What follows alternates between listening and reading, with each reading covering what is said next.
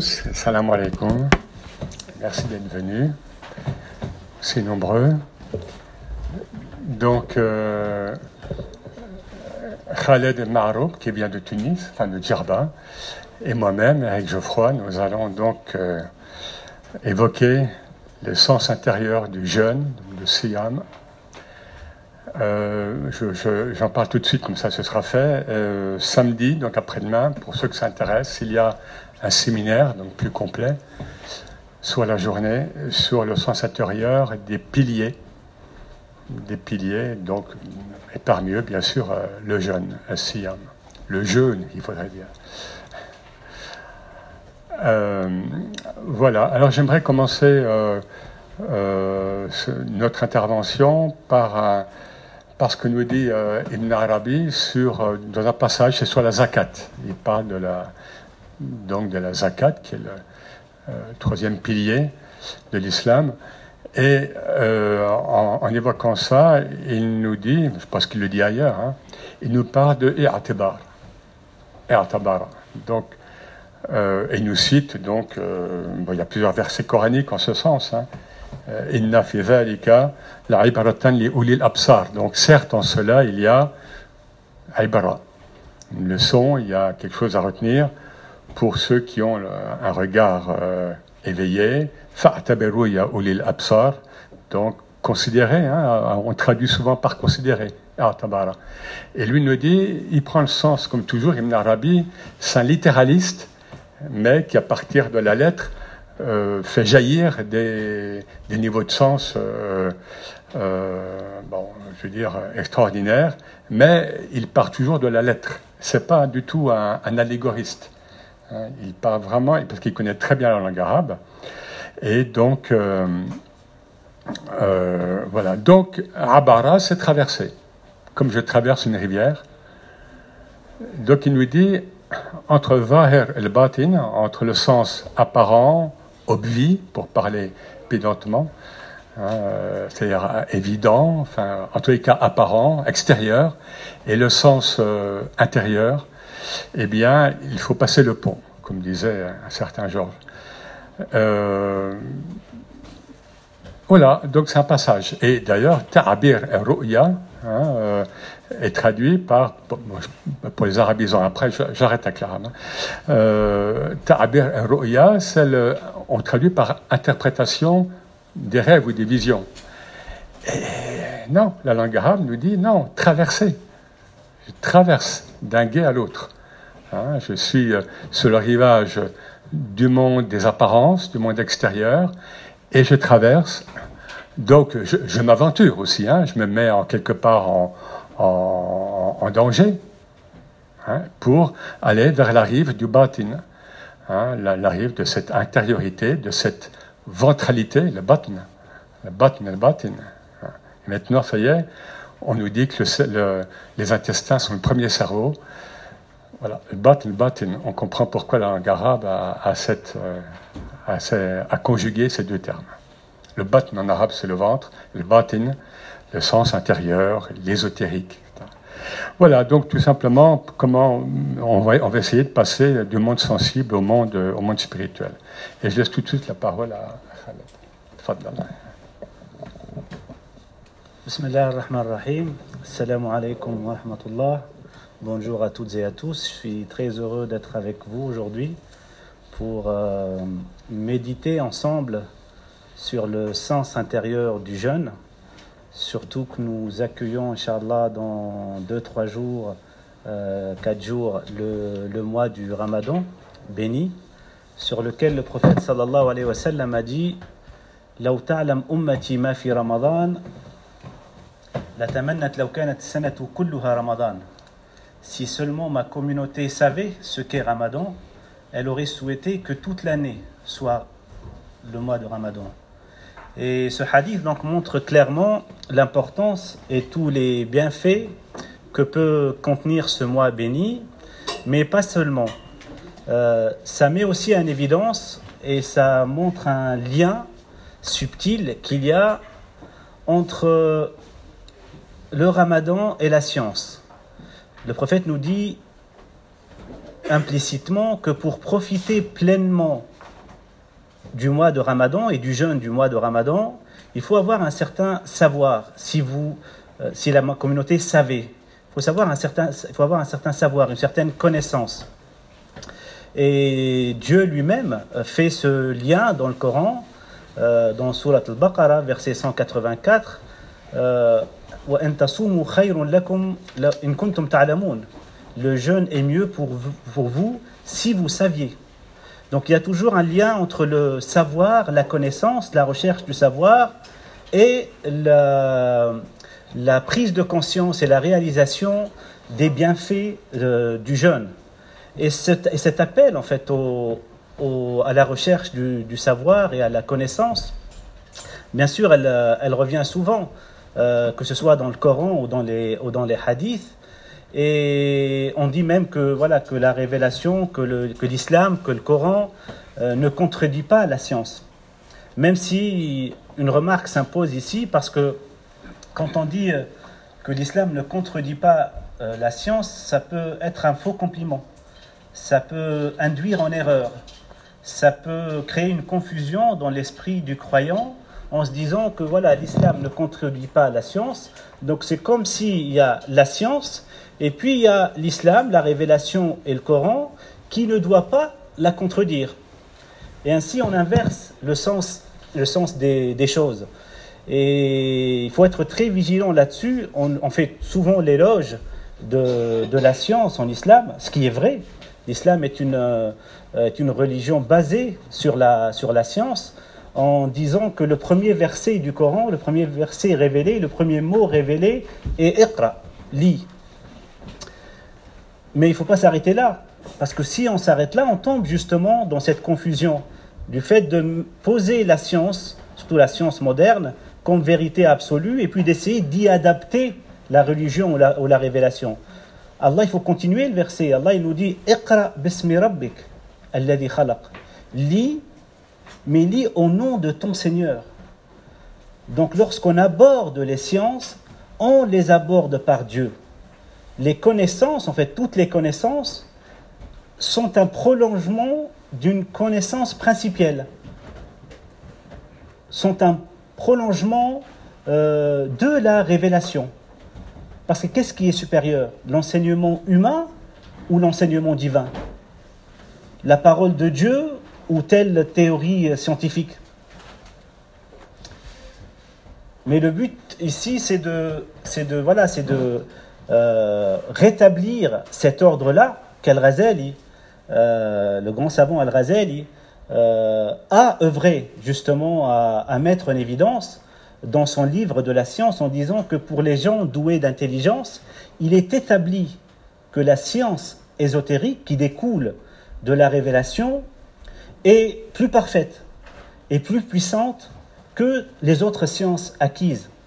Et il est même euh, l'une des missions de Razel était aussi de rétablir cet ordre-là au niveau de la considération des différentes sciences. Euh, pourquoi on dit ça? Donc quel est le rapport avec le, justement le, le, jeûne? Parce que si on revient et on essaie de comprendre les bienfaits du jeûne et son sens intérieur, on peut tomber justement dans le fait d'essayer de les trouver uniquement dans les résultats euh, des recherches scientifiques, ce qui est euh, souvent le, cas où aujourd'hui, voilà, certes, il a été prouvé scientifiquement que le jeûne a euh, des bienfaits immenses sur le corps et sur l'être humain.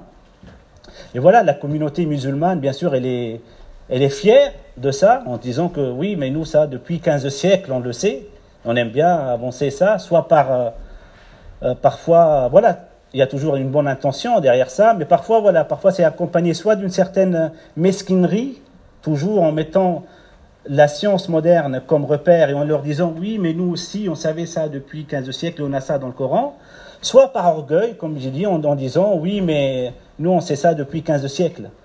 Alors que voilà, il y a, des siècles qu'on qu pense plus, justement, et qu'on recherche plus le sens intérieur de justement de notre, de notre religion en général.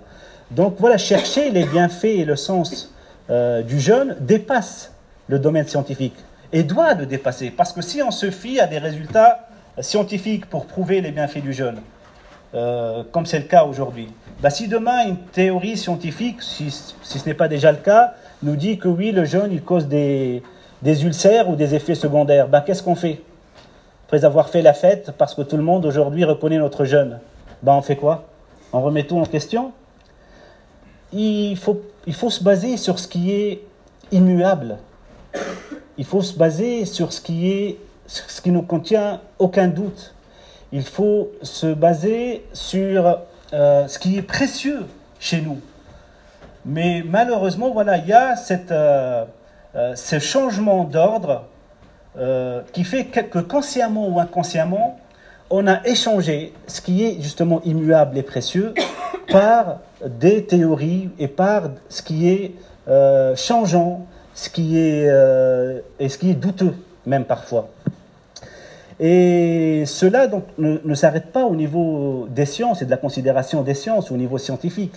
Cela, cela s'étend malheureusement chez certains dans, à tous les domaines de la religion. Comme on pose la science on essaie de faire de telle sorte que la religion lui soit conforme, eh ben on va aussi placer des idéaux, des idéologies, des idées, euh, une certaine mentalité, euh, une, certaine façon de penser euh, comme un idéal à atteindre et on va essayer d'adapter la religion à ces, à ces idéaux-là. Et les choses donc s'inversent. Et pourquoi les, les, choses s'inversent Parce qu'on a justement perdu ce, cette, confiance, cette, euh, foi, cette, ce centre de la, la religion.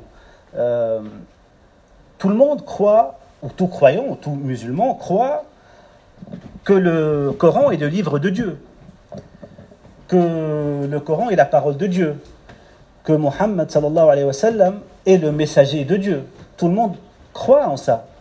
Mais est-ce qu'on le réalise vraiment? Est-ce qu'on le vit vraiment? Est-ce que lorsqu'on dit que le Coran, c'est la parole de Dieu, est-ce qu'on réalise ça réellement? Alors il y a quelque chose en nous qui croit, il y a quelque chose en nous euh, qui tend à le vivre, mais il y a aussi des parties dans l'être humain qui croient uniquement en le monde.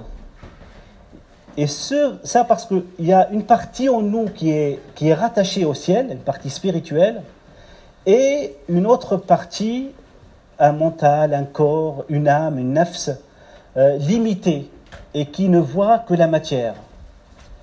Le mois du ramadan, le jeûne du mois du ramadan, l'un des sens les plus importants du jeûne du ramadan, c'est justement de rétablir cet ordre des choses à l'intérieur de nous.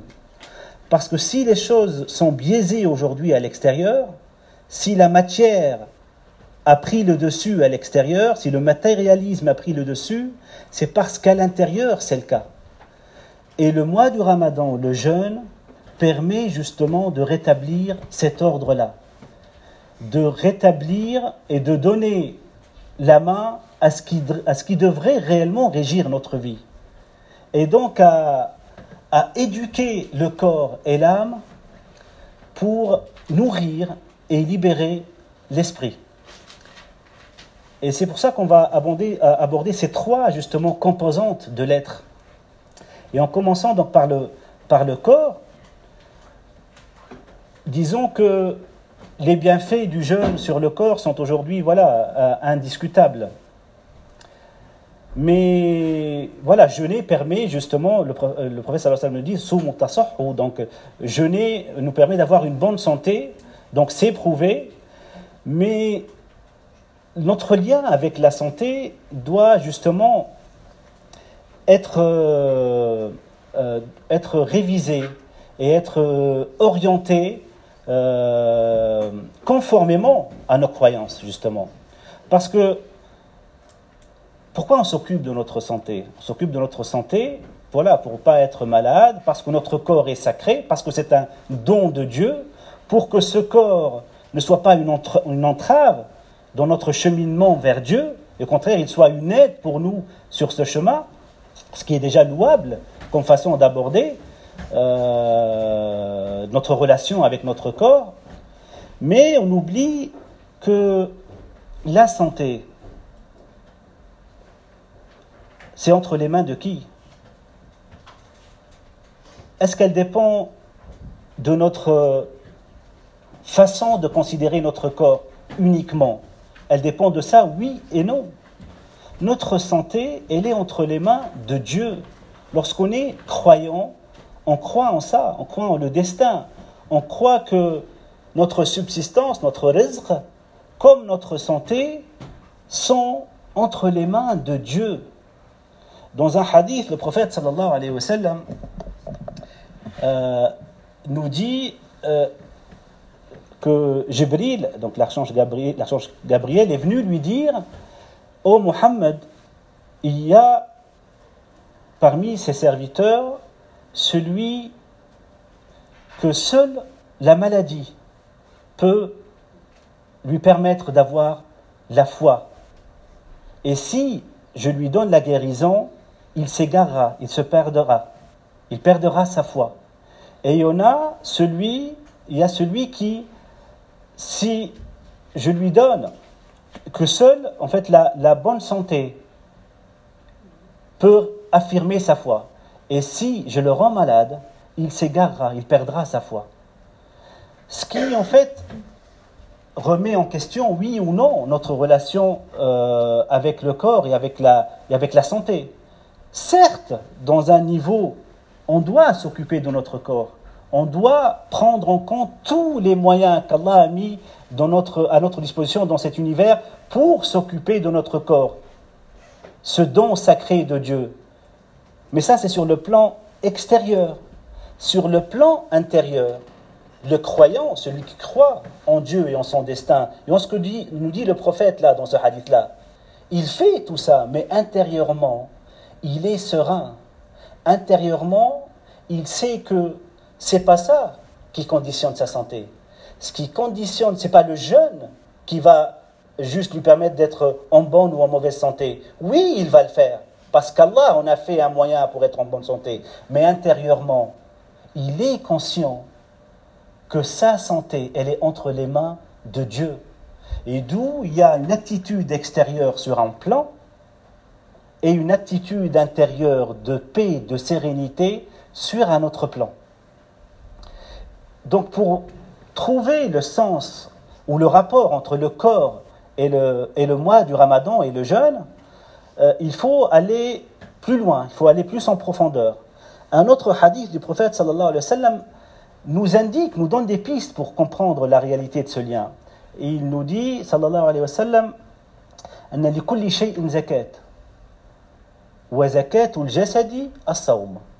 toute chose a une aumône purificatrice.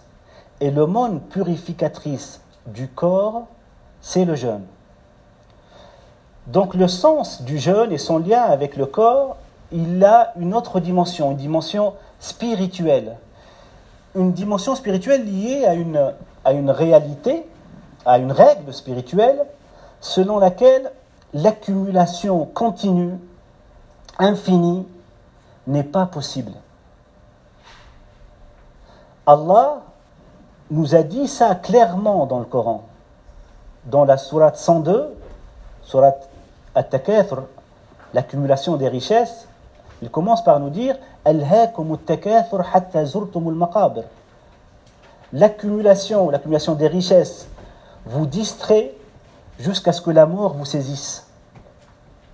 Il nous a prévenu sur cette nature qui est en nous et qui va toujours vers le plus, vers la croissance, et qui génère, qui génère tous les maux qu'Allah nous montre aujourd'hui, au quotidien.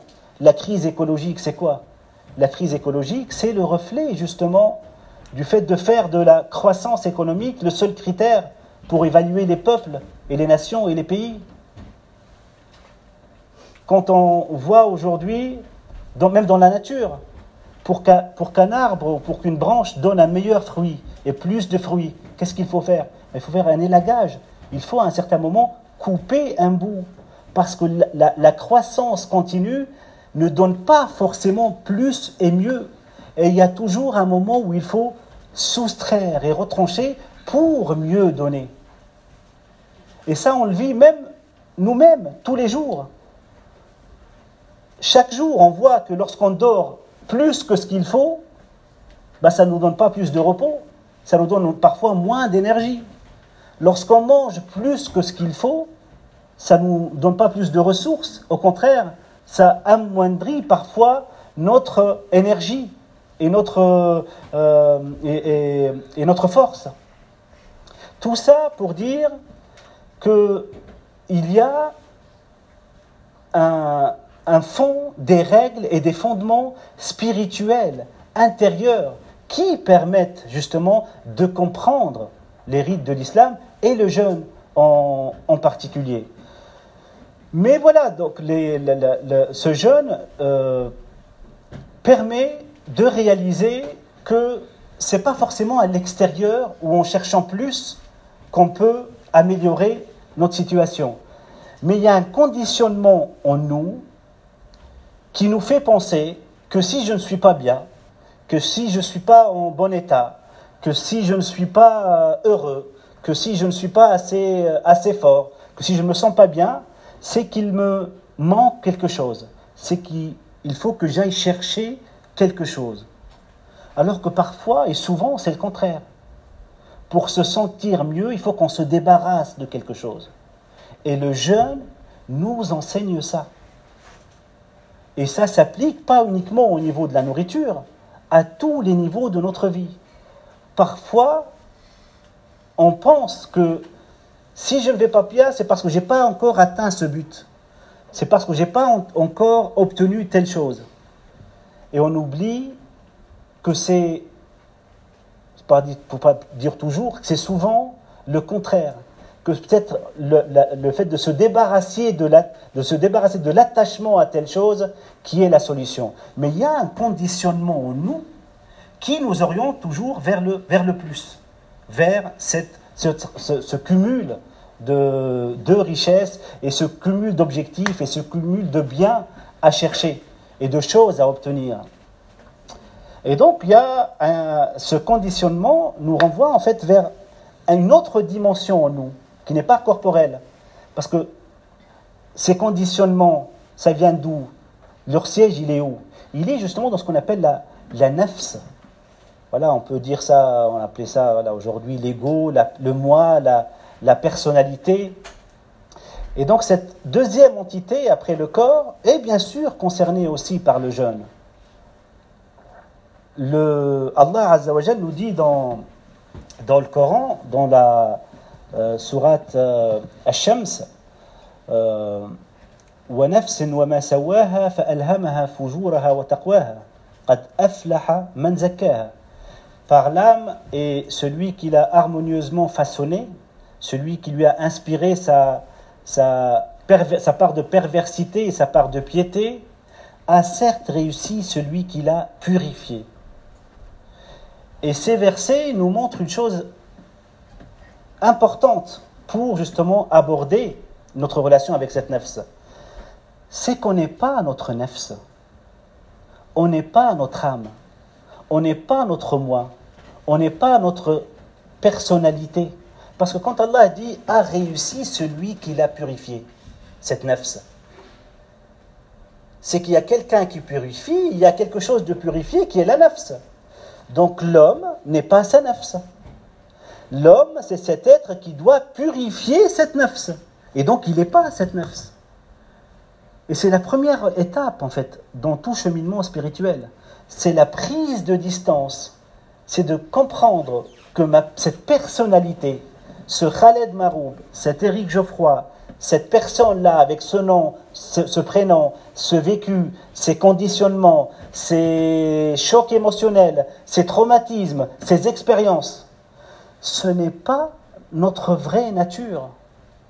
C'est comme le corps qui va périr, c'est quelque chose qui est aussi, qui fait partie de nous, mais qui n'est pas à nous. C'est une monture comme le corps qu'Allah nous a accordé pour vivre et donc cheminer vers lui. Et comment En la purifiant.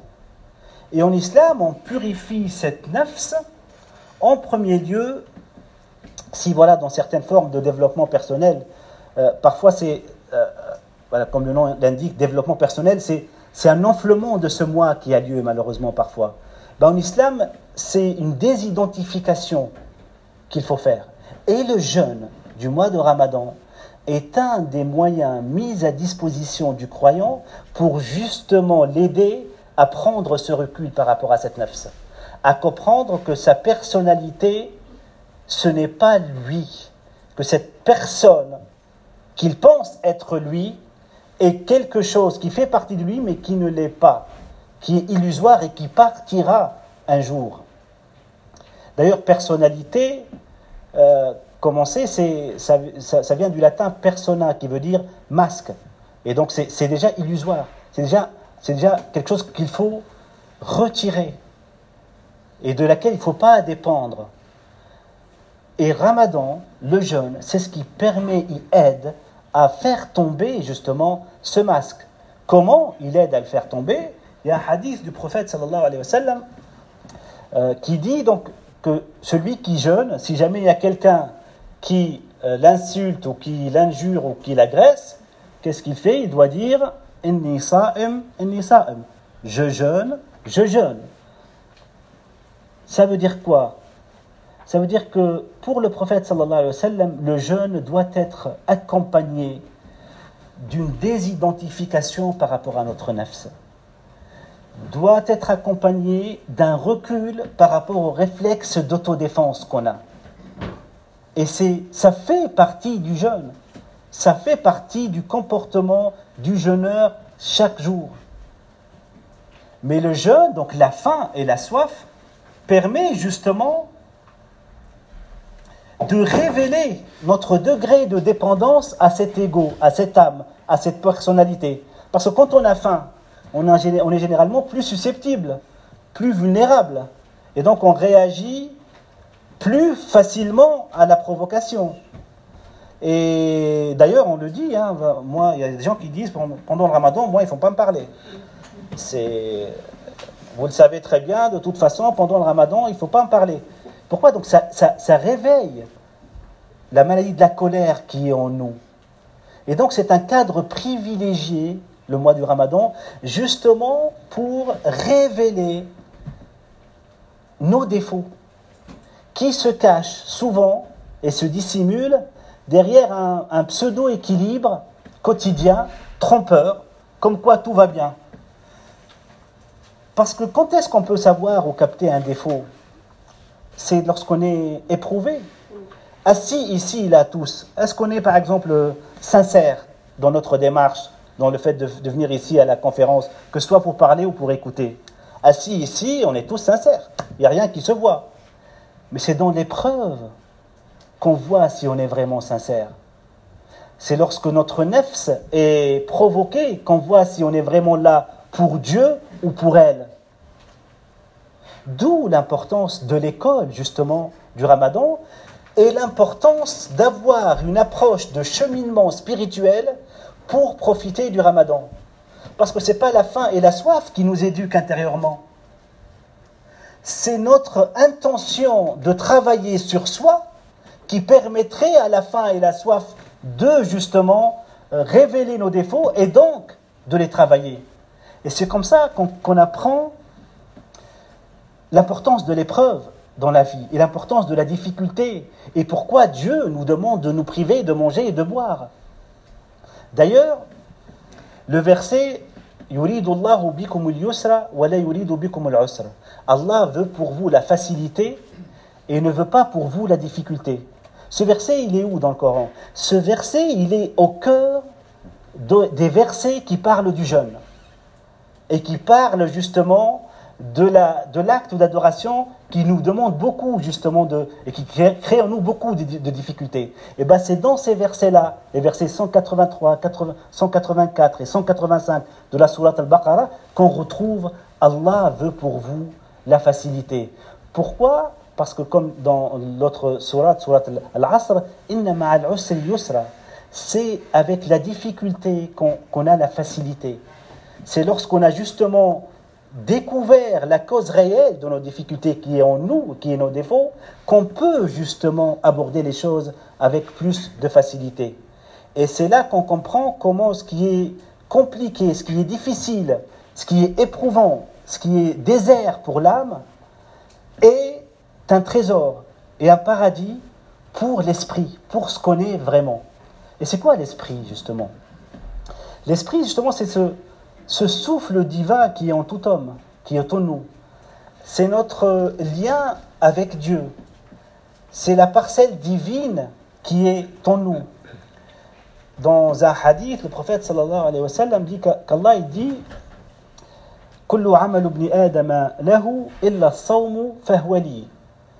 tout acte accompli par le fils d'Adam lui revient, sauf le jeûne qui m'appartient. Le jeûne, il est à moi, Allah, il nous dit. Pourquoi il est à lui? Pourquoi il est à Dieu? Parce que dans le jeûne, on, fait taire le corps et l'âme.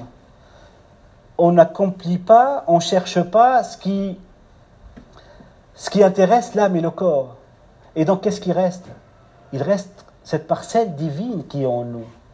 Et donc, il reste quelque chose de Dieu, Azza wa.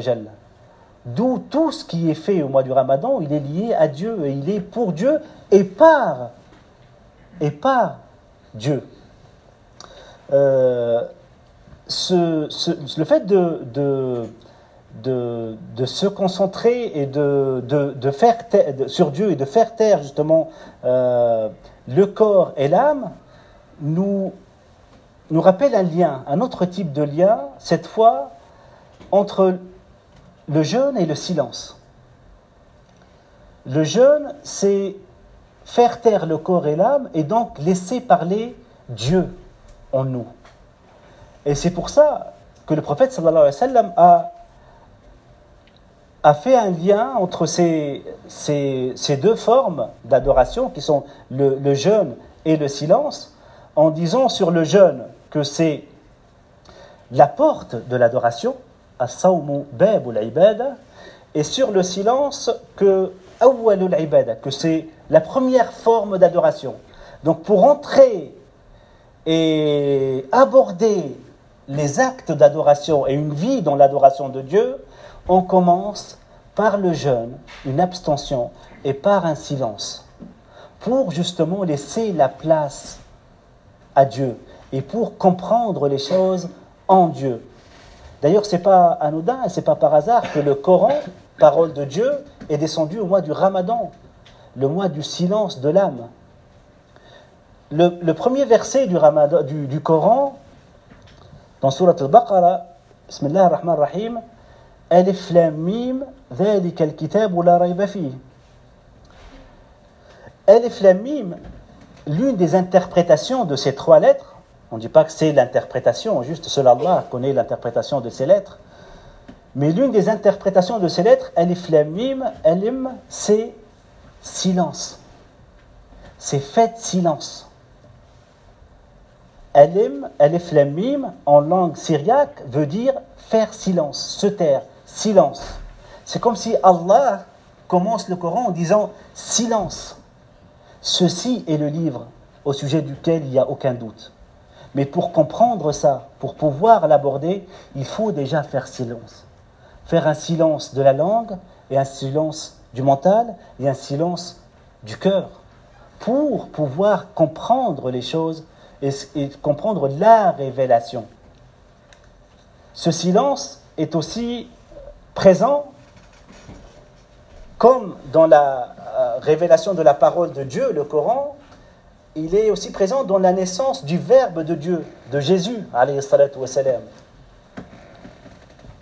Marie, la naissance de, Jésus, s'est accompagnée par un jeûne de silence de la part de Marie, Donc on voit à chaque fois que la parole de Dieu, le Verbe de Dieu, l'inspiration de Dieu, la révélation de Dieu se fait dans le silence on comprend de la part de Dieu quand on arrive à faire du silence en nous. Et c'est un silence qui nous permet justement de prendre la distance par rapport à l'âme. D'ailleurs, Marie, par son silence, elle a pris distance par rapport à son âme. Comment? Celle, la femme la plus pure qui a pu exister, elle a été accusée, suite à la, à la naissance miraculeuse de, de Jésus, elle a été accusée d'adultère. La femme la plus pure, accusée d'adultère. Et c'était quoi sa réponse pour amoindrir justement les hostilités des gens? C'était le jeûne du silence. Pour nous dire que le jeûne, c'est une façon ou la meilleure façon de se désidentifier de cette illusion qui est l'ego, pour laquelle on se consacre des vies, des années, de l'énergie pour la défendre et pour euh, et pour lui donner ce qu'elle qu'elle veut, en oubliant que ce n'est pas notre vraie nature et que c'est une illusion. Pour conclure, donc, cela montre que le, que le jeûne et que les bienfaits du jeûne dépassent le mois de Ramadan, que c'est un état d'être, un nouvel état d'être qui est attendu au bout du Ramadan. Et c'est pour ça, d'ailleurs, qu'il se couronne le mois du Ramadan par l'Aïd, et par le fait de mettre de nouveaux habits. Parce que le but, c'est qu'une nouvelle personne naisse après le ramadan. Et c'est pour ça aussi que le jour de la prière de l'Aïd, on va à la mosquée par un chemin et dans la sunna, on revient par un autre. Parce que la personne qui va à la mosquée le jour de l'Aïd n'est pas la même que celle qui, euh, qui, qui retourne de cette mosquée. Parce que c'est un chemin, le mois du ramadan, de transformation intérieure. Et c'est une transformation qui doit être permanente. Ce n'est pas juste pendant le mois de Ramadan. La désidentification par rapport à, l'ego est un état qu'on devrait garder toute notre vie. Mais se désidentifier par rapport à l'ego et vivre par Dieu doit se faire par Dieu. Or Dieu, comment il, comment il, nous, a, euh, comment il nous a présenté le mois du Ramadan? Justement dans cet effort, dans cette difficulté, dans ce travail sur soi. Il a présenté comme le mois du châtiment, le mois de l'épreuve, le mois de la difficulté. Non. Il a dit que la décade, le, premier tiers, c'est le tiers du pardon ou de la miséricorde. Le deuxième tiers est le deuxième du pardon. Et le troisième, c'est l'affranchissement du feu. Donc tout le mois du ramadan est miséricorde. Et si on veut le vivre par Dieu, il faut le vivre par le miséricordieux. Et donc l'aborder dans ce travail sur soi, dans cet euh, effort, dans ce cheminement spirituel pour justement euh, purifier notre âme, il faut l'aborder dans la miséricorde, même envers nous-mêmes. Jeûner, c'est comprendre que la hawla wa la quwwata illa billah il n'y a de force ni de puissance que par Allah. Et c'est lui qui purifie.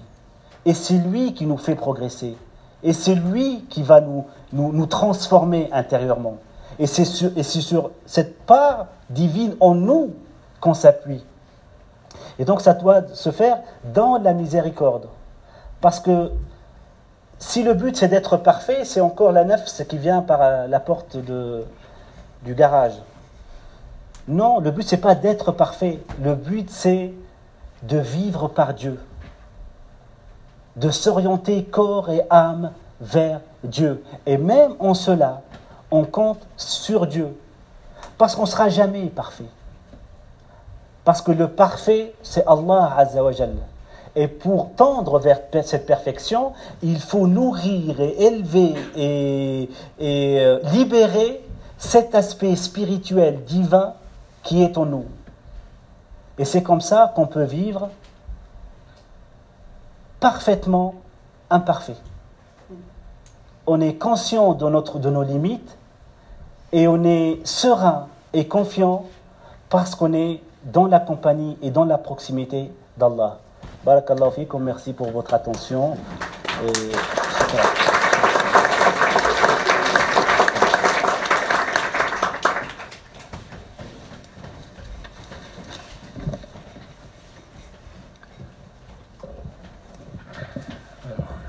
Nous sommes très complémentaires.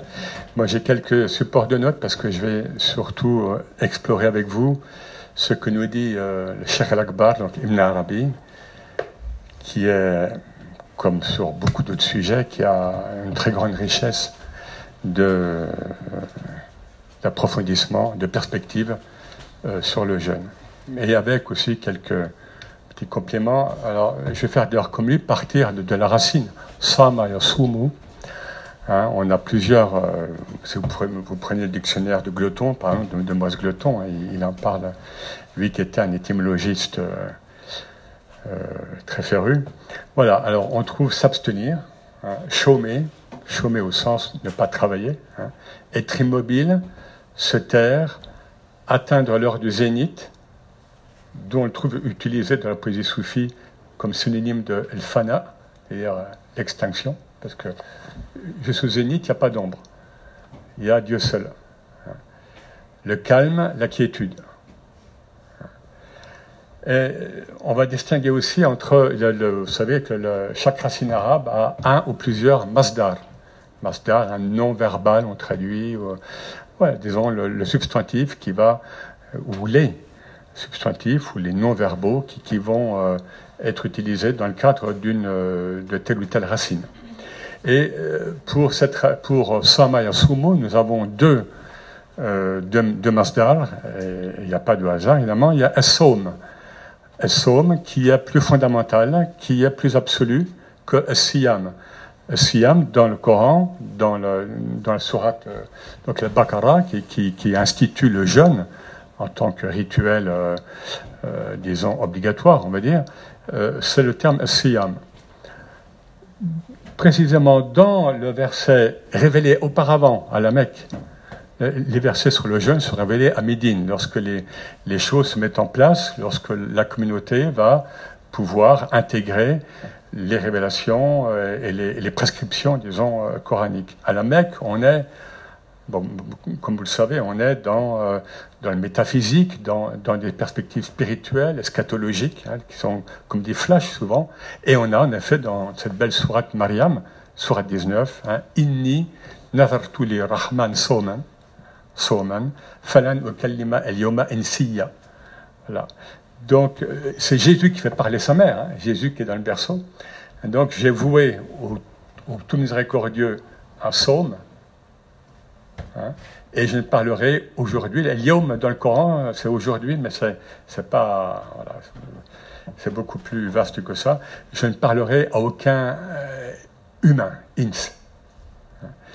Voilà. Donc, et des commentateurs nous disent, euh, c'est pas une Arabie, c'est voilà, révélé à la Mecque, donc c'est plus primordial, c'est plus principiel, que ce qui va être révélé comme rituel, comme un des piliers de l'islam, Siyam. Donc on a déjà cette forte, très forte euh, euh, présence du silence. Et dans, le soufisme, il y a une science qui s'appelle Al-Samt, la science du silence. Alors, ce qui donne, pour Ibn Arabi, hein, ce qui donne aux jeunes son caractère divin, c'est que ce n'est pas un acte en soi. Ah, Ibn Arabi nous dit c'est un tark, c'est un laisser, c'est un abandon, c'est un, soustraire. Je dis ça parce qu'un cher nous disait une fois, il faut soustrayer, soustrayer. C'est pas un acte en soi. Pour la salade, il faut avoir les ablutions, soit par l'eau, soit par les, soit pulvérales, pour et puis et puis des conditions. Je ne peux pas prier une prière après la terrasse, etc. Pour la zakat, eh ben, il faut que je sache si je suis riche ou pauvre, etc. C'est annuel, il y a des clauses. Euh, pour le Hajj, eh bien, c'est pareil, je ne veux pas faire le Hajj hors du mois, donc, donc de Zul Hijjah, etc. Et à cet égard, d'ailleurs, le, euh, le, jeûne ressemble au premier pilier, qui est la Shahada, et qui est dans l'être. C'est pas l'avoir, la Shahada. Le témoignage qu'il y, a un Dieu unique et que Mohammed a son envoyé, Là, on n'est pas dans l'avoir. Euh, vous voyez ce que je veux dire L'avoir, euh, pour prier, ben, j'ai un tapis, j'ai une boussole. Euh, pour, pour le Hajj, ben, je, vais, je vais acheter un billet pour aller à la Mecque. Non, Shahada, je suis mukhlis, je suis sincère ou pas. Et comme tu dis, qui, parmi nous est sincère, qui a la foi, qui a le qui a la vision certaine, qui, qui, Allah Donc c'est une abstention d'actes. tark, la amal. C'est pas un acte. Or, donc, et Ibn Arabi nous parle en termes scientifiques, hein, bon, je ne vais pas donner le terme là, mais enfin, juste un, c'est salbi.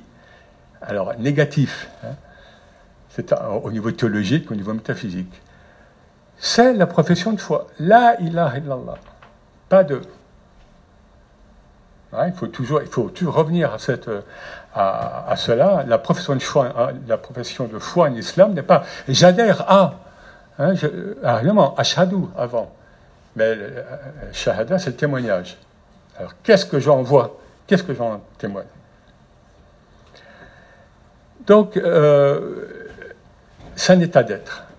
C'est un état de transparence à l'être divin qui laisse la place au divin. La ilaha illallah. Donc, Ibn Arabi nous dit Tark wala amal. C'est laisser. C'est un abandon c'est un abandon.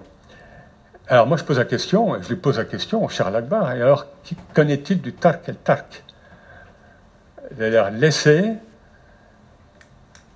ce qui nous, ce qui nous prescrit, c'est-à-dire délaisser l'acte, c'est-à-dire quand on ne peut pas jeûner, quand une femme ne peut pas jeûner, ou quand un, homme ne peut pas jeûner pour d'autres raisons.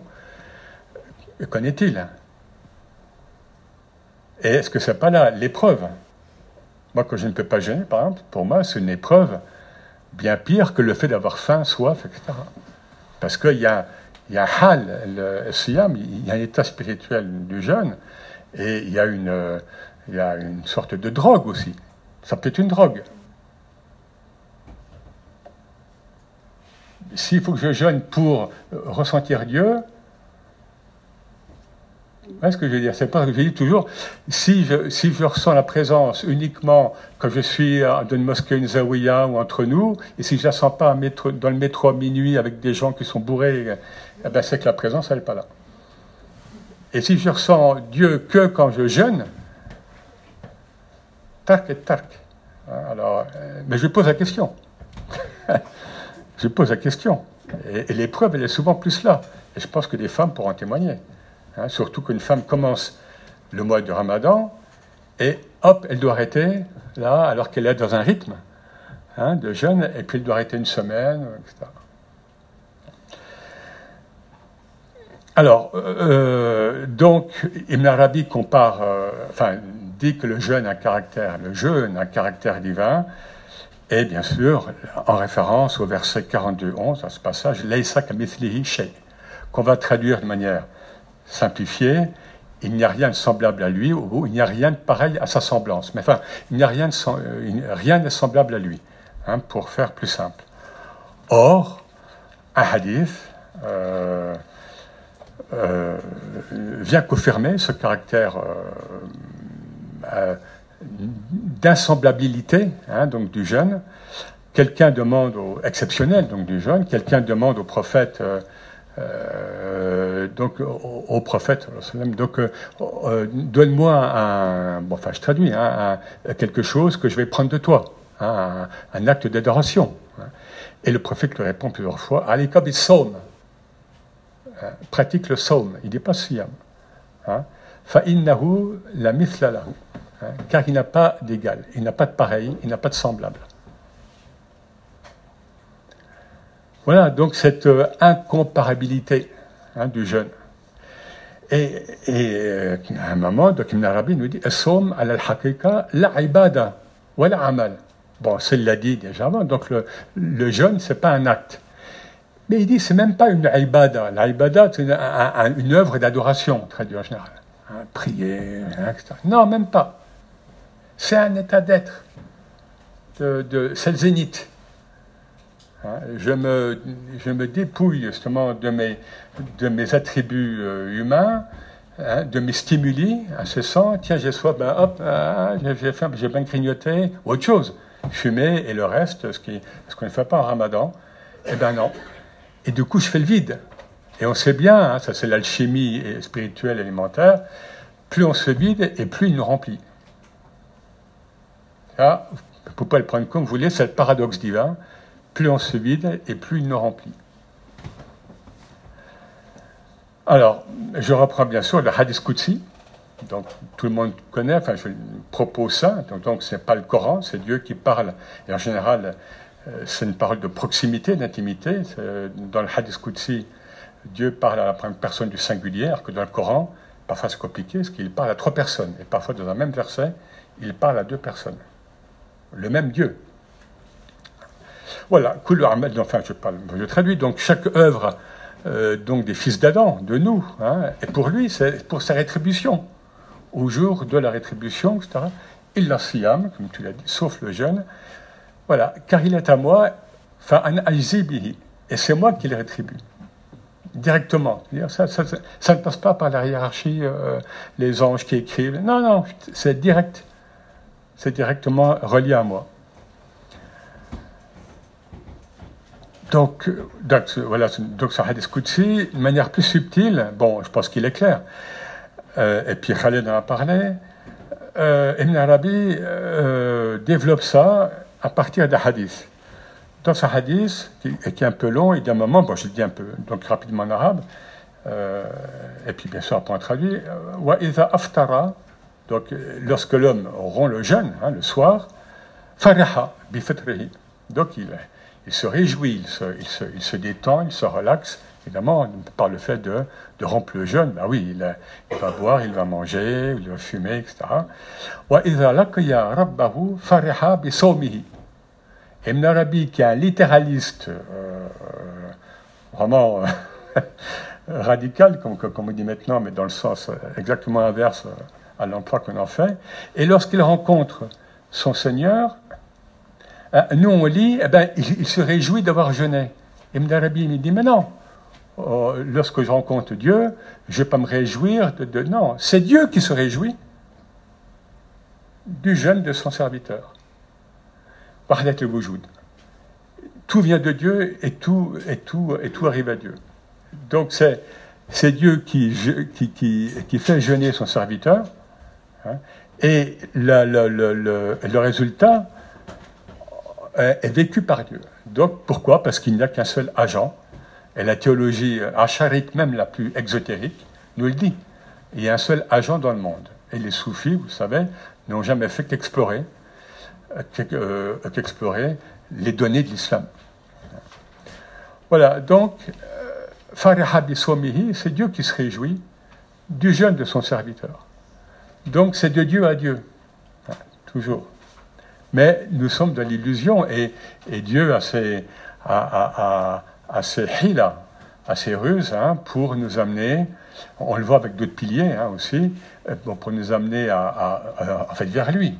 Et par miséricorde, il nous envoie des asbab, hein, des causes secondes, des, des, et des ruses, ce qu'on peut appeler hila au sens spirituel, évidemment, euh, pour nous amener, par ces causes secondes, à, à, réaliser ben, qu'il n'y a que lui. C'est tout un programme, je sais, mais c'est bien l'essentiel euh, et l'essence donc du tasawwuf. Autre point important euh, chez c'est comme très fort, euh, il nous dit que lorsque, dans, dans, le temps du jeûne, donc là, depuis l'aube jusqu'au coucher du soleil, globalement, eh bien, nous partageons, enfin, nous partageons, non, non le mot n'est pas, nous, pouvons acquérir, parce qu'il n'y a pas de partage avec Dieu, hein, mais nous pouvons acquérir un caractère de la samadiyya, donc du nom divin samad samad, bon, on peut traduire celui qui n'a nul besoin d'autrui et dont toute chose a besoin.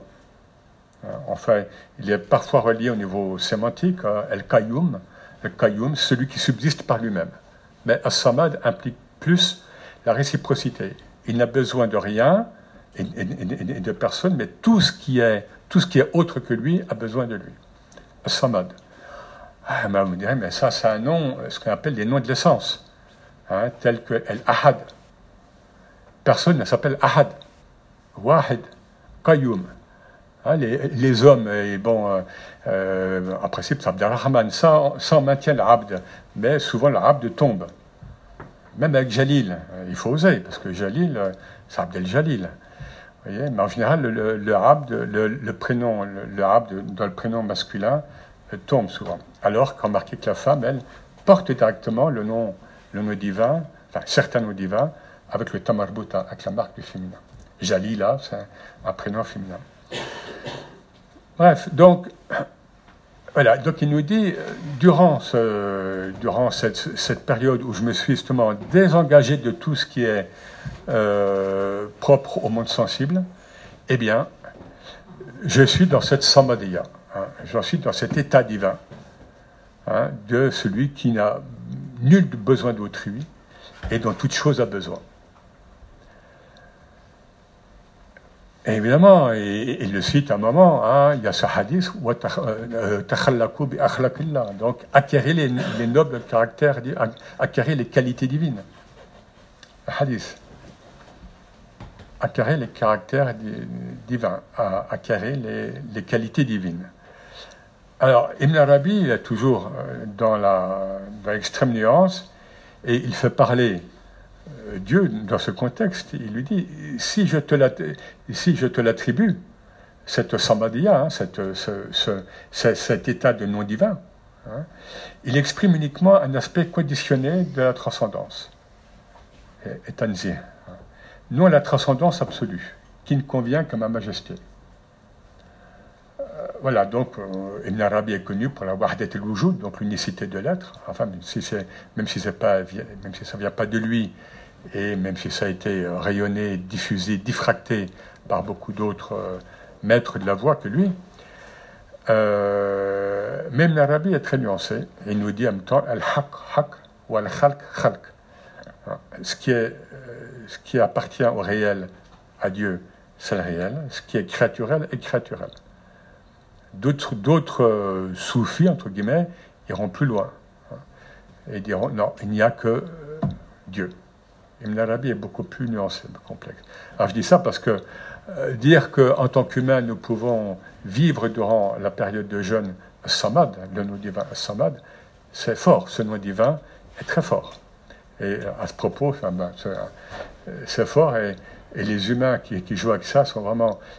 Quand j'étais à Damas il y a longtemps, c'était encore du temps de Hafez al-Assad, à la grande mosquée de Zoméad à Damas, j'ai entendu une chorale qui faisait l'éloge de Hafez al-Assad et qui faisait des rimes entre Ahad et, Assad et Samad.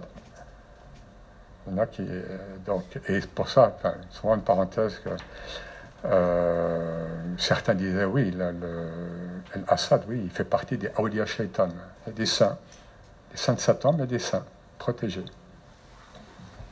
Bon, nous, ce n'est pas le cas. Là, nous sommes fait Rahma, fait Rahmania. Et, euh, voilà. Mais il faut les connaître, parce qu'eux, ils nous connaissent.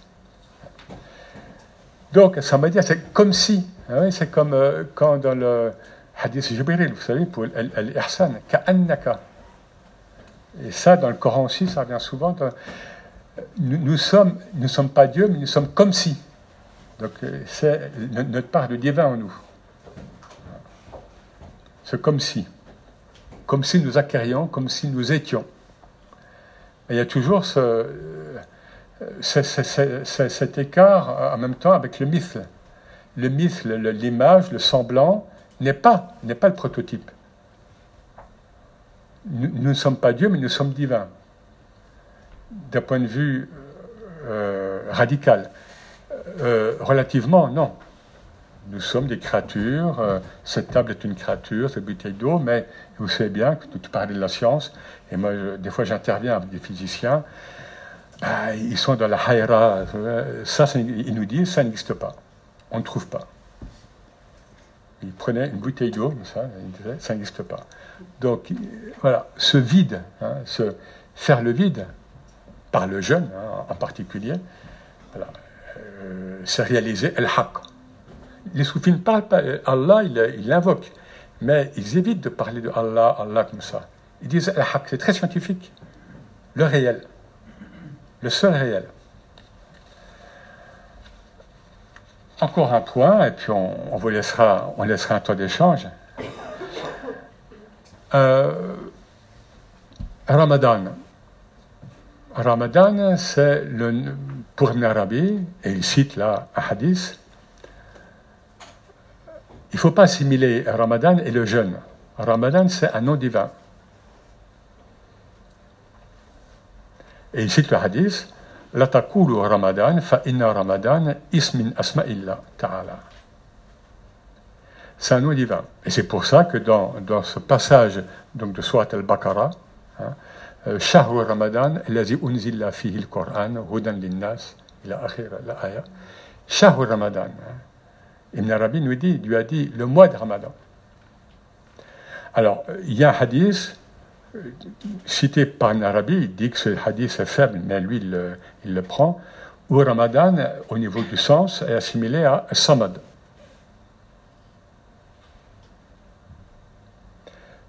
Sinon, sinon hein, parce qu'il il y a toujours plusieurs pistes ouvertes, euh, Ramadan en, arabe, c'est brûler, consommer. Alors on peut dire, ben, consommer nos miasmes, nos péchés sont des piétistes, nos miasmes, nos, euh, miasmes égotiques. Hein, et le jeûne, bien vécu, bien vécu, euh, nous, nous épure. Mal vécu, comme tu l'as dit, Hein, et le prophète le disait, euh, certains euh, jeûneurs n'auront que, euh, au, bout du jeûne que le fait d'avoir eu soif et faim, etc. Pourquoi? Parce que le jeûne, c'est révélateur, comme la shahada. Hein, et, au niveau du corps, hein, c'est vraiment donc un révélateur. et soit ça s'enclenche bien, et ça va, et on peut jeûner, et là ça devient un plaisir paradoxal, soit ça s'enclenche pas, ou mal, et vous voyez ce que je veux dire? C'est un révélateur comme le voyage, comme, euh, beaucoup de choses euh, dans la vie. Alors, du coup, alors, ce qu'il faut dire aussi, tu en as parlé, chez les anciens Arabes, Ramadan, c'était le mois, enfin, avant, que l'islam n'arrive, c'était le mois de la retraite. la retraite spirituelle. Certains Arabes, qui, avaient encore une conscience euh, spirituelle et, puis monothéiste, jeûnaient, et c'est ce qui explique que le prophète, sallallahu sallam, est, devenu, a, quitté, est mort à Mohamed, euh, est, euh, ibn Abdullah, un arabe du 7e siècle. Il est mort à ça. Et il est, il est né, est rené en tant que Mohamed Rasulullah en Ramadan. Et donc, parce que c'était un temps de retraite chez les Arabes, et chez lui a fortiori. Et bon, déjà, l'époque de la première révélation approchait, et donc il le dit plus ça s'approchait, plus il, avait le besoin d'aller en, en, fait, en retraite, et c'était donc la fin de mon ramadan. Alors, question aussi que je pose, euh, et certains peuvent en témoigner, je pense, euh, euh, quand on ne peut pas jeûner, un ramadan en soi développe un état spécial. Ah, vous me direz oui ou non chez vous. Moi, je sais que quand je ne peux pas jeûner, je suis en état de, comme si je jeûnais, oui, on, peut dire comme ça, voilà. Donc, il y a un état spécial. Ça veut dire que pour certains, Ramadan plus le jeûne, ça fait puissance 2. C'est ce que je veux dire? Parce qu'il y a l'état de Ramadan. Je ne sais pas si certains le, le, vivent, mais moi, je le vois. Enfin, bon, pour moi, c'est très, très présent. Que vous jeûniez ou pas, Voilà. Euh, je crois que c'est un peu. Alors, juste pour reprendre sur ce hadith Qudsi, donc euh, tous les actes d'adoration donc des fils d'Adam, euh, le, le, bénéfice leur en revient, sauf le jeûne, etc. Il y a en effet, il y a ce. bon, on peut dire à cet égard que le jeûne est supérieur à même à la prière, et pourtant, salat hein, la, prière et l'ascension céleste du croyant, parce qu'il y a ce hadith où, le prophète nous dit, euh, enfin, fait parler, il y a ce, y hadith Qudsi, oui, hein, le, le euh, j'ai partagé la, prière entre moi, parce qu'en arabe on commence toujours par moi, évidemment, a fortiori quand c'est le mois divin, entre moi et mon serviteur. Hein, donc la première partie, c'est le divin qui parle, et puis après, c'est l'humain. Dans le jeûne, il n'y a pas de partage. Tout vient de lui, tout est, et tout, euh, tout est vécu en lui et par lui, sinon c'est mal vécu et c'est, l'horreur. Et tout revient à lui. Et que, que je dis c'est l'horreur, pensez à ces, aux gens qui, euh, qui, qui vivent la nuit pour plus dormir la journée, pour éviter de sentir d'être conscient qu'il est jeune, ou bien qu'il va regarder des films bidons pour, oublier qu'il est jeune. Là, c'est l'inversion. Et quelle inversion? Alors, ne gênez pas. Si c'est ça, ne gênez pas. Vous inversez complètement l'état de conscience induit par, euh, par ce qu'on vient de dire, par le fait que c'est un état divin. Alors, gardez votre dualité Hein, non, je ne gêne pas parce que, parce que comme certains, même des gens distingués ont dit, euh, je ne vais pas le nommer. Oh, moi, je ne gêne pas parce que, non, non, il n'y a pas d'enseignement spirituel en islam sur le jeûne. Ah bon. Mais d'autres vont dire simplement, non, c'est culturel, une pression familiale. Eh bien, ne gêne pas, sois honnête. Ne gêne pas, puis tu verras. Tu verras, tu, tu sois sincère. C'est Voilà un petit peu ce qu'on peut partager. C'est bien, on finit à 20h30, on a une demi-heure d'échange. De, Merci.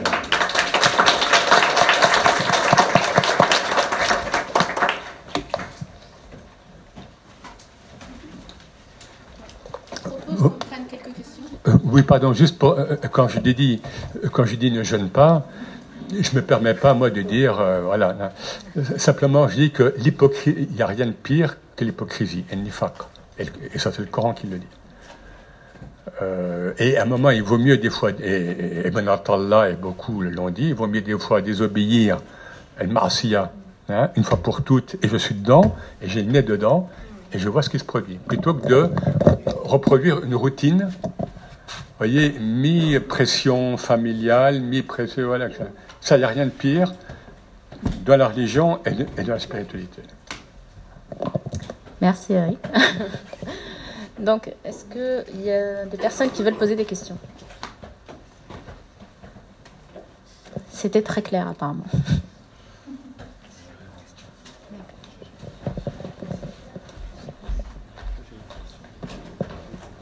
Merci. Salam alaikum. Euh, en fait, moi, je suis pas à l'aise, hein. donc, euh, je m'excuse si je bégaye. Euh, vous avez parlé de la notion de laisser l'ego pour laisser, enfin, délaisser l'ego pour laisser place au divin. Alors, je trouve cette notion magnifique. ce qui me pose question, c'est pour avoir jeûné. La vérité, c'est que je suis fatiguée durant le mois de Ramadan, pour être honnête. Et alors, du coup, comment associer ma part divine fatiguée? La hawla wa la quwwata illa billah. Hein. Ah, t'as pas de micro, mon pauvre Non, on va, partager. Euh, oui, à ce qu'a dit Khaled tout à l'heure, hein, la hawla, c'est quoi la hawla? Alors, on, on, cite souvent cette, cette, formule, les musulmans euh, la prononcent souvent, et souvent d'ailleurs après quelque chose qui est négatif. Ah mince, j'ai pas eu le poste que j'ai pas eu Ok, bon, ça c'est au niveau du vécu, psycho. Ok, il n'y a pas de souci. Mais qu'est-ce que ça veut dire? La hawla wa la quwwata illa billah. Il n'y a aucune force, aucune puissance en moi, si ce n'est billah. Hein? Comme quand on dit bismillah, alors on dit bismillah, elle mange, elle mange les merguez. Non, là, bismillah. Je mange de par le nom de Dieu. Et actuellement, moi, je me suis. En bio, bien sûr qu'il faut manger bio, bio, bio, mais tu ne peux pas respirer bio. Alors, la seule manière, c'est de transmuter. Même si tu manges des fois des choses qui ne sont pas saines, bismillah, bon, euh, tu es invité euh, ici ou là, tu vois, vous voyez ce que je veux dire? Bismillah, c'est Dieu qui va transmuter en toi. Sinon, il n'y a pas de solution. Voilà, donc je ne sais pas. Euh, tout à fait. Et il y a un verset qui, voilà, en général, il n'est pas lu dans ce sens-là ou dans ces pour expliquer ce type de situation. Euh, euh, il est souvent interprété dans le sens où nous ne vous vantez pas, nous vous ne tombez pas dans la prétention, parce que c'est Allah qui vous donnera votre vraie valeur. Mais tazkiya, on a dit que c'est la purification. Donc quand, on dit comme Allah comme dans un sens spirituel, celui qui purifie, celui qui transforme, c'est qui? C'est Allah. C'est Allah. Ne nous juge pas ou n'attend pas de nous une réalisation quelconque. Allah n'attend pas, pour la sœur qui vient de parler, vous avez dit l'essentiel. Vous avez dit, moi, j'aimerais bien me désidentifier de l'ego et laisser la place à Dieu. Eh bien, c'est tout ce qu'Allah veut. Allah veut ce j'aimerais bien. J'ai l'intention de. Mais que vous soyez fatigué, que vous y arrivez, que vous n'y arrivez pas, ça vous dépasse. Ça nous dépasse. Vous savez, même pour les. J'ai parlé tout à l'heure du risque, de la subsistance, que c'était une décision divine. On dit que, un sage disait que celui qui pense que c'est grâce à son travail qu'il gagne de l'argent, il est dans l'illusion. Mais celui qui pense que son travail, c'est euh, qu'il va gagner de l'argent, il est aussi dans l'illusion. Donc, il y, a deux dimensions. Et ça s'applique aussi dans la santé, comme j'ai dit tout à l'heure, mais ça s'applique aussi à notre transformation intérieure. Dans un hadith, le prophète sallallahu alayhi wa sallam, il dit Inna Allah qassama baynakum akhlaqakum kama qassama baynakum arzaqakum. Dieu a partagé entre vous les vertus comme il a partagé entre vous vos moyens de subsistance, votre, votre argent. Ça veut dire quoi? Ça veut dire que même ce qu'on va réaliser comme bien, comme vertu, il l'a déjà décidé, Dieu. Alors à quoi sert la le cheminement spirituel le travail sur soi si c'est déjà décidé? Eh ben, on peut, poser la même question pour le, travail. À quoi sert de travailler si jamais, si le risque il est déjà acquis depuis l'éternité? Pour dire qu'Allah, s'il nous a dit ou s'il nous a annoncé cette question de destin, c'est pour que nous vivions ce cheminement dans la sérénité. Parce qu'attendre un résultat de ce cheminement spirituel, de ce travail sur soi, mérite déjà un travail sur soi. Parce qu'on attend quelque chose. Et donc on ne se suffit pas de ce qu'Allah a décidé pour nous. Est-ce qu'Allah nous dit, je vais vous juger selon ce que vous avez fait, ce que vous avez réalisé comme résultat? Il dit dans un verset, L'homme n'aura que ce qu'il a essayé, œuvré à accomplir, ce qu'il a tenté ou a voulu atteindre. Et on dit que l'intention est plus forte que l'acte en soi. Premier hadith de Sahih al-Bukhari. Les œuvres ne valent que par leur intention. Donc pour la sœur qui vient de parler, du moment que votre intention, c'est d'évoluer, c'est de vous détacher de cet ego qui veut prendre toute la place, de faire de la place pour Allah Azzawajal. Vous êtes déjà, si vous faites bien sûr votre possible, vous êtes déjà dans ce qu'Allah attend de vous. Mais est-ce que vous allez y arriver ou est-ce que vous n'allez pas y arriver? Ça vous dépasse. Et ça, on le laisse à Dieu. Et notre réjouissance, notre confiance, elle est dans le fait, et notre vigilance doit être orientée pas vers est-ce que je vais y arriver ou non, mais est-ce que j'ai vraiment la bonne intention pour y arriver? J'espère que j'ai répondu. Merci. Salam alaikum. Euh, déjà, j'aimerais vous remercier euh, par rapport à votre intervention. Moi, je suis venue ici parce que euh, je trouve que, comme, comme ma sœur qui a parlé avant moi, le jeûne, personnellement, je trouve que c'est un acte qui est, qui est difficile physiquement. Et, et, je voulais quand même avoir des réponses.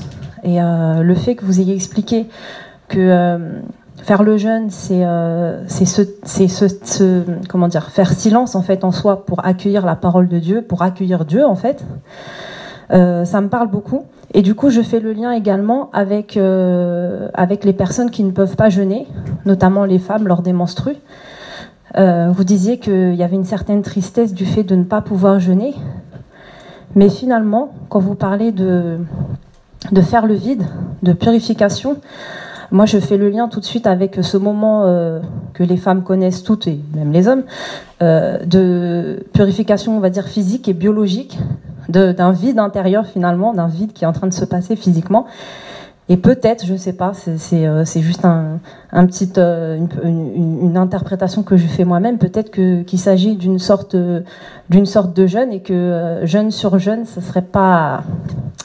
Peut-être que pour Dieu, justement, ce moment de, de purification biologique et physique se suffit à lui-même pour les femmes. Et donc, elle, n'aurait pas de cette prescription à ce moment-là. Mais on pourrait faire le lien aussi avec les personnes malades. Par, exemple, quelqu'un qui est malade, il y a un hadith euh, qui est connu, c'est que le, la, souffrance physique, la maladie, elle purifie. Et voilà, enfin je sais pas, moi j'ai juste fait un petit lien comme ça, qu'est-ce que vous en pensez? On va prendre encore euh, deux questions et après on va vous laisser répondre. Euh, bonjour, merci pour votre présentation. Donc j'avais une question pour euh, Monsieur Khaled. Quand vous avez dit que durant le jeûne, il y a les trois parties, donc le corps, l'âme et le souffle divin. Donc le corps et l'âme s'associent et ce qui reste c'est le souffle divin. Mais je trouve que c'est contradictoire parce que moi je pensais justement que l'âme c'était le souffle divin. Ah, aussi, J'avais une autre question pour Monsieur euh, Éric Geoffroy. Vous avez dit que Dieu, on le désigne durant le Ramadan par le mot al-haq, le réel. Et je voulais savoir si il y avait un lien entre le réel et la vérité, parce qu'on associe souvent le mot haq en arabe à vérité. Euh, et j'ai aussi une autre question. Euh, vous avez dit aussi que Ramadan c'est un des noms divins, et j'ai pas bien compris entre cette affirmation le lien entre ça et le mot as-samad. Et aussi une autre question, désolée. Euh, excusez-moi. Excusez-moi. Donc c'est juste, euh, c'est par rapport aux lettres qu'on a au début, des sourates, Elif Lamim, etc. Est-ce que vous auriez une suggestion pour, pour nous aider à comprendre le sens ou une référence euh, bibliographique? Merci. On va en rajouter une autre, comme ça vous êtes. J'espère que tu notes. non, moi c'est juste une question sémantique, ou je sais pas, vous avez parlé de euh, Ramadan et Siyam. Vous avez expliqué la définition du mot Ramadan et Siyam. Donc je voulais savoir la. Saum, Siyam, voilà, au, plan euh, étymologique, je n'ai pas bien saisi. Le lien avec, euh, avec le terme Ramadan Oui, c'est ça. Oui, tu as dit Siyam, Ramadan, Saum. Je ne fais plus tellement le distinguo. Je voudrais juste, euh, si c'était possible, de revenir là-dessus. Et par rapport à ce que m'a dit, a dit la, première personne qui, est intervenue, je voulais juste faire un petit témoignage. moi, la veille du mois de Ramadan dernier, j'étais dans un buffet à volonté. Et deux jours, trois jours durant, je ne faisais que manger comme un grand gousier. Et je me disais comment je vais faire le mois de Ramadan, c'est pas possible, je, suis un monstre, je peux pas. Du jour au lendemain, premier jour du mois de Ramadan, je n'avais ni faim, ni soif, ni rien. Je me demande encore comment c'est arrivé. Si ça n'est pas, comme vous dites, peut-être de par lui.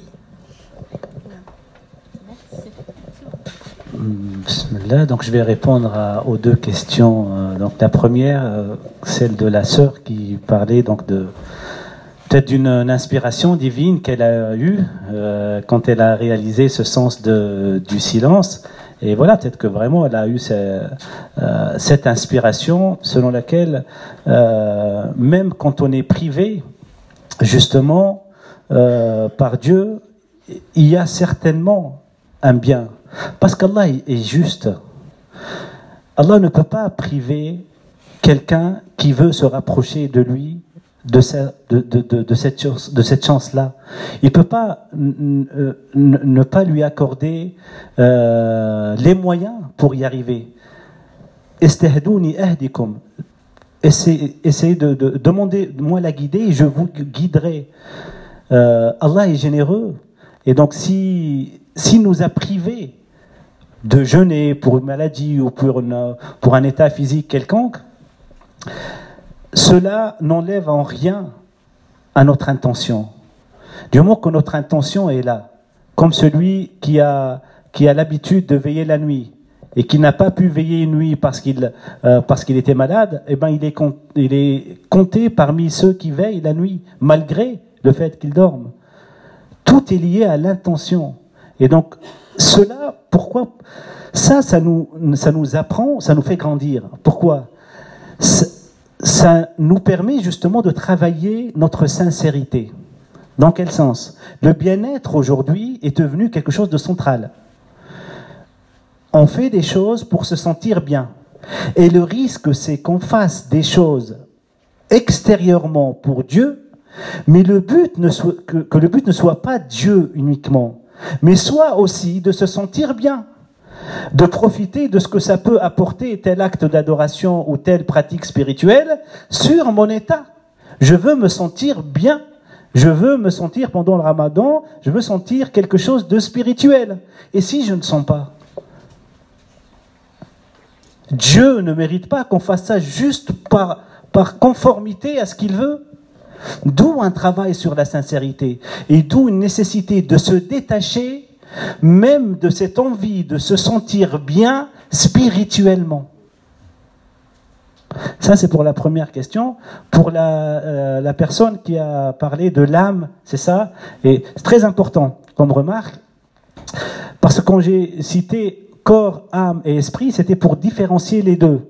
Et j'ai bien dit donc que âme, ici je l'emploie dans le sens de nefs, dans le sens d'ego, dans le sens de psyché, dans le sens de personnalité. Mais c'est vrai qu'il y a des savants, Razeli par exemple, il emploie nefs pour autre chose, pour parler de cette euh, nature subtile qui est en nous et dont donc le, il fait le lien avec le souffle de Dieu.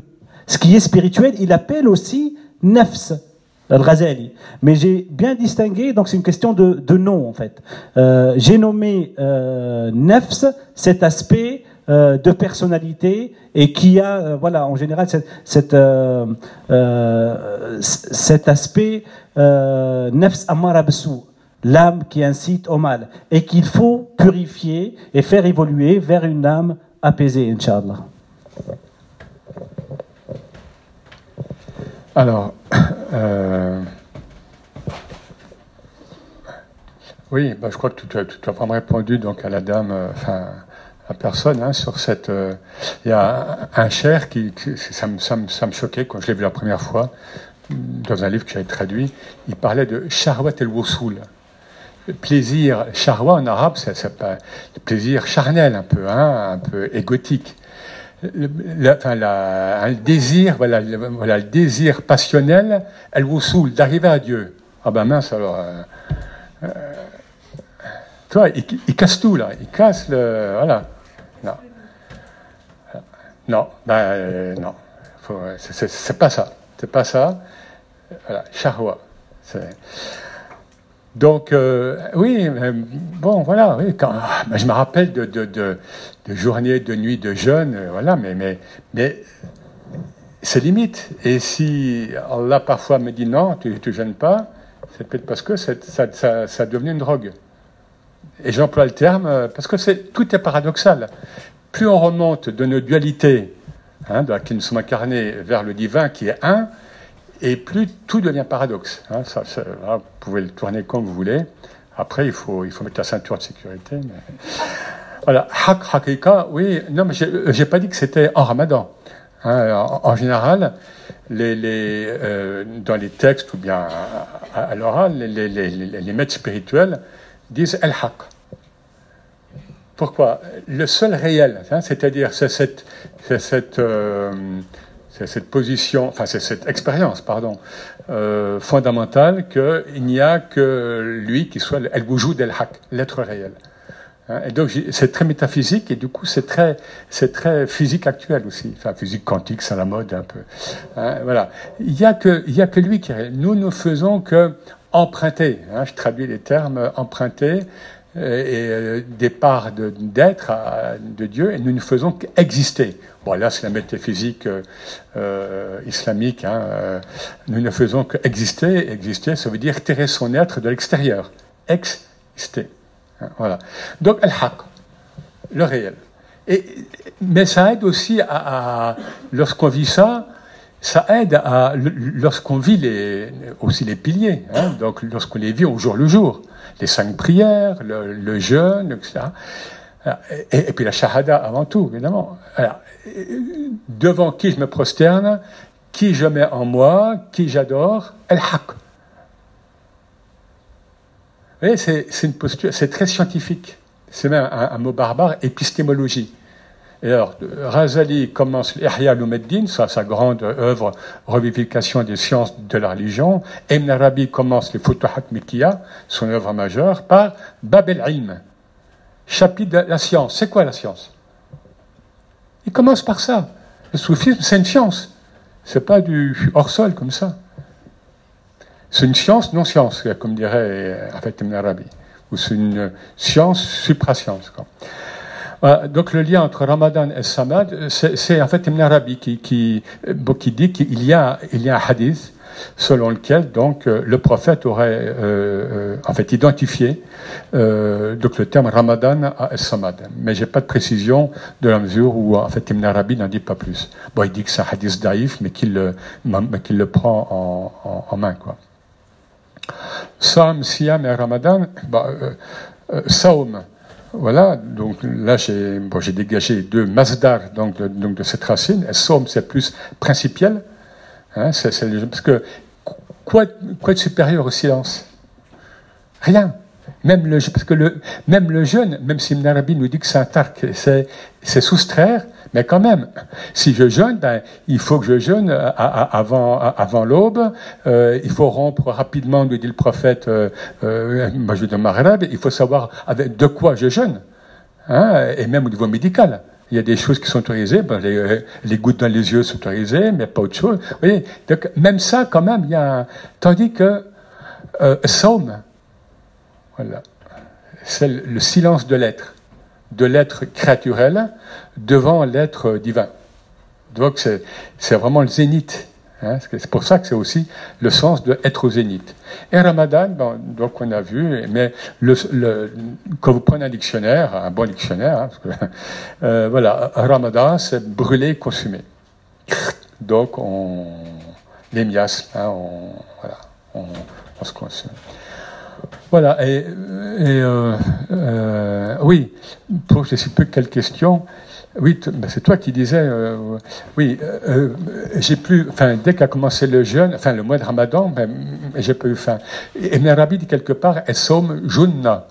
Junna au sens de voile protection. Hein. Et on, a tous expérimenté que lorsqu'on jeûne et qu'il y a des gens à côté, même dans la famille, qui mangent, hein, on n'a pas du tout envie. Somme junna. C'est un, euh, Junna, c'est le bouclier, c'est le voile, c'est la protection. C'est... On est protégé, on est en Dieu. Et ça montre bien qu'il y a un Ça montre bien qu'il y a un secret. Hein, quand on jeûne, on peut manger à côté de vous. Non. Il y a, a, ce, supra-état hein, qui, est bien. Si on est sincère avec nous, ben, qui vit le jeûne du coup? C'est pas euh, le Rick Geoffroy euh, euh, culturel français qui a tel âge. C'est pas non. Qui vit ça en nous? Ça, c'est de l'ordre du secret. Et c'est et pour la femme, en effet, parce que lorsqu'elle ne gèle pas, elle, se vide en même temps. Donc il y a, l'idée de, donc de tahlia, enfin l'idée de faire le vide. Donc elle ne fait pas le vide par le jeûne, elle fait le vide autrement, si je peux me permettre. Hein, donc il y a toujours cette idée de purification pour laisser la place au divin. Hein, c'est la, toujours. La... on a encore 7 minutes.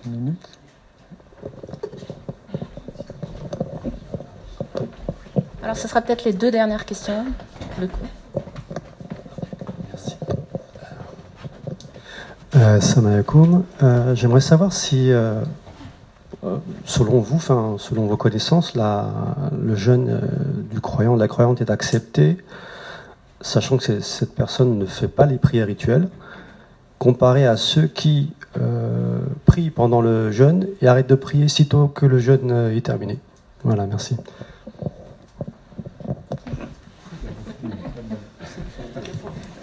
Alors, je crois qu'il y avait une deuxième question.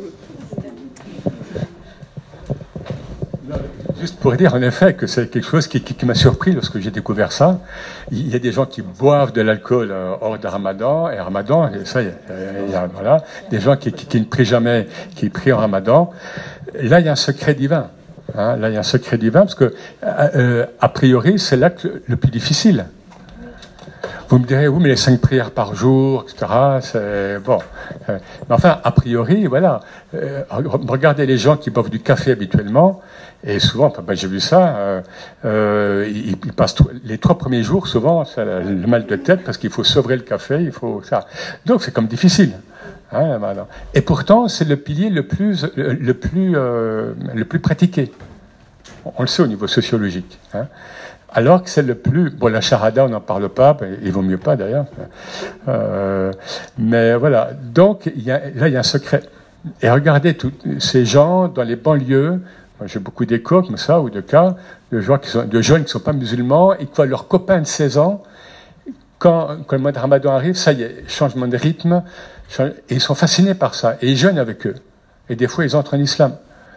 Donc, dans, dans, ce tark, hein, dans, dans ce laisser, il y a un secret qui, qui est euh, bah, divin, évidemment, et pour cause.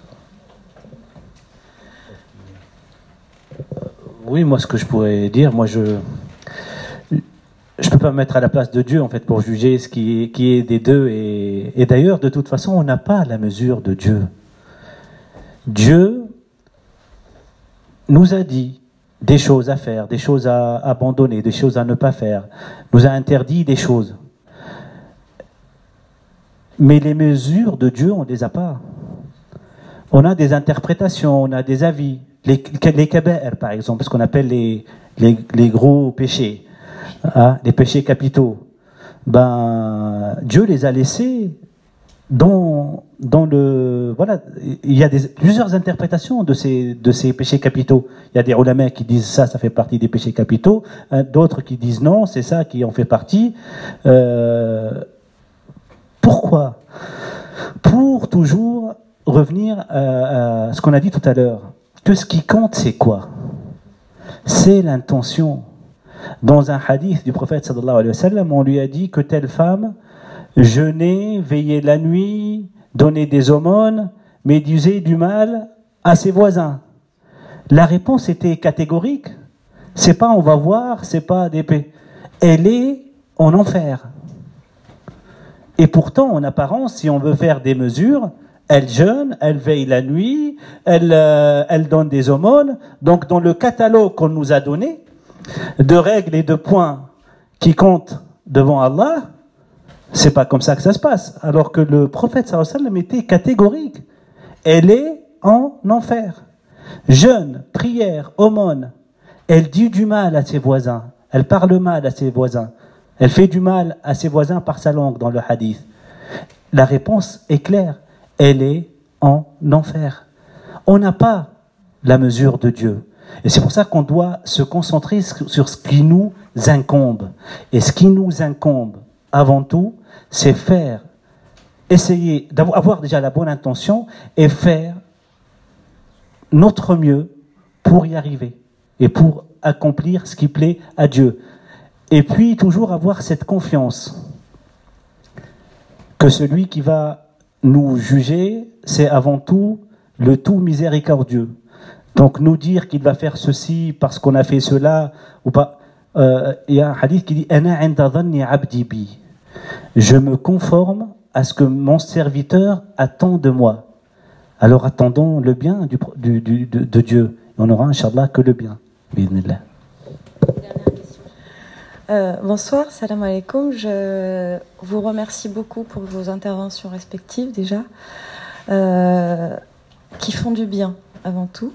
Euh, je pense au point sur, sur la perfection, sur la recherche de perfection, de, de réaliser quelque chose que, que M. Marob a, traité. L'idée d'avoir de, la miséricorde envers soi-même. par rapport à cette réalisation et de, et de, de travailler par contre, de travailler l'intention, effectivement, euh, toujours en se méfiant de, l'autocomplaisance. Hein, c'est, un équilibre difficile à trouver entre, euh, entre faire ce qu'on a à faire, faire de son mieux, et s'en remettre à Dieu. C'est-à-dire entre les deux, ben, il y a tout un... voilà. Il y, a, il y, a, pas mal d'efforts à accomplir et de silence à faire, je pense, pour, pour y voir un petit peu. J'avais une question pour, pour monsieur Éric Geoffroy.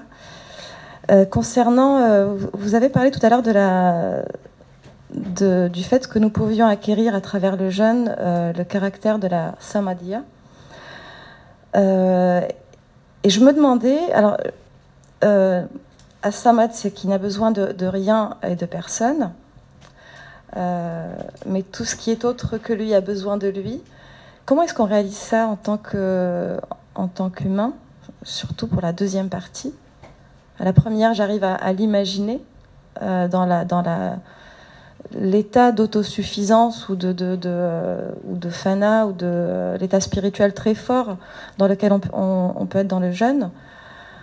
Euh, mais la deuxième partie, euh, je ne vois pas bien le, la réalisation. Ça, c'est une traduction, hein, disons, du terme samad. Qu'est-ce que qu'est-ce qu'Ibn Arabi a, en vue lorsqu'il dit que le jeûneur est, dans un état de samad? Euh, Dans la langue hindoue, il y a, le samadhi. Hein, D'ailleurs, hein, le samadhi, c'est le. Non, non, samadhi. Samadhi, ouais. tout d'un coup. Bon, enfin, bon, on va. Euh, euh, voilà, mais la deuxième partie, oui, c'est que et dont tout le monde a, et dont tout le monde a besoin. C'est ça que vous voulez euh, soulever. Il y a le, il y a ce que dégage le, le, jeûneur, je dirais, enfin le jeûneur ou bien l'adorateur ou, le, ou, quelqu'un qui porte la présence. Et, et, euh, et, les créatures ont besoin de ces êtres. Bah, voilà, pour, euh, c'est comme ça que je vois. Par rapport, encore une fois, à la, traduction de ce El Qayyum, qui, qui souvent les met ensemble, Samad, El Qayyum, au, niveau du sens.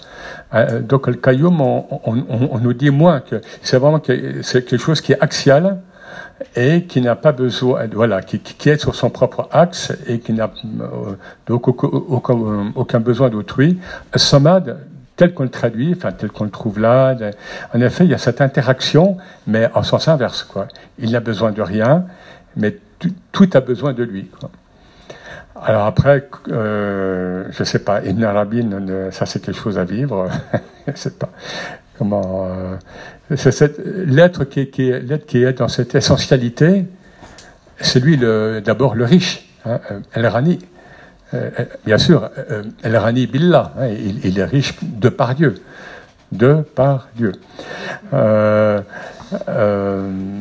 voyez, et, les, gens riches sont souvent les gens, des gens qui sont conscients de leur iftikar, hein, de, leur, de, leur, de leur indigence.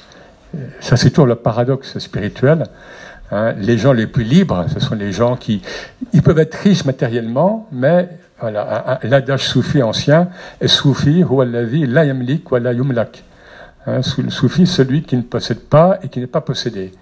Il peut très bien avoir euh, des fortunes, des Mercedes, hein, mais euh, essentiellement, axialement, il est libre.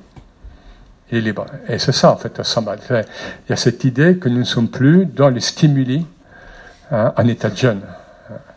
Parce que nous, nous avons rompu fatara, hein, nous, nous, avons avec nos stimuli, encore une fois, nos mécanismes euh, avec lesquels nous ne, nous réfléchissons même plus, même pas souvent.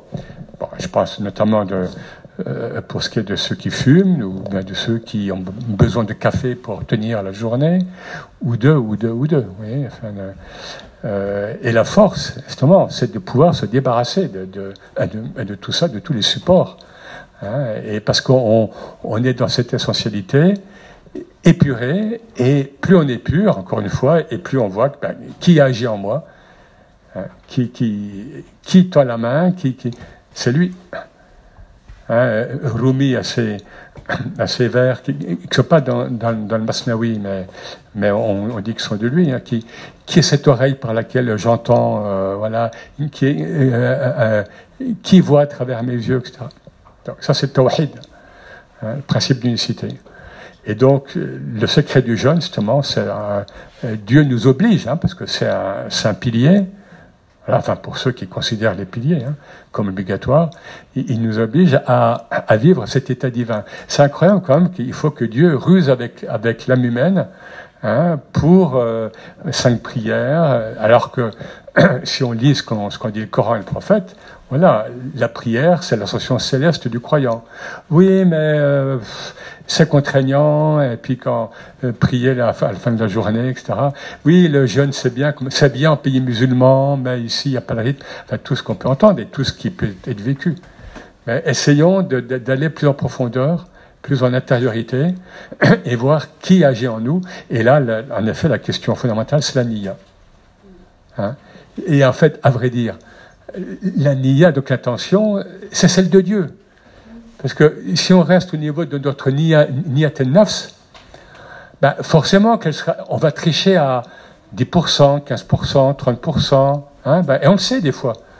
J'ai fait cet acte, oui, bon, non, c'est pour Dieu, il y, a quand même, il y avait une sincérité, même temps, bon, il y, a, il y a des avantages secondaires, donc 15%, on le sait, si on est sincère.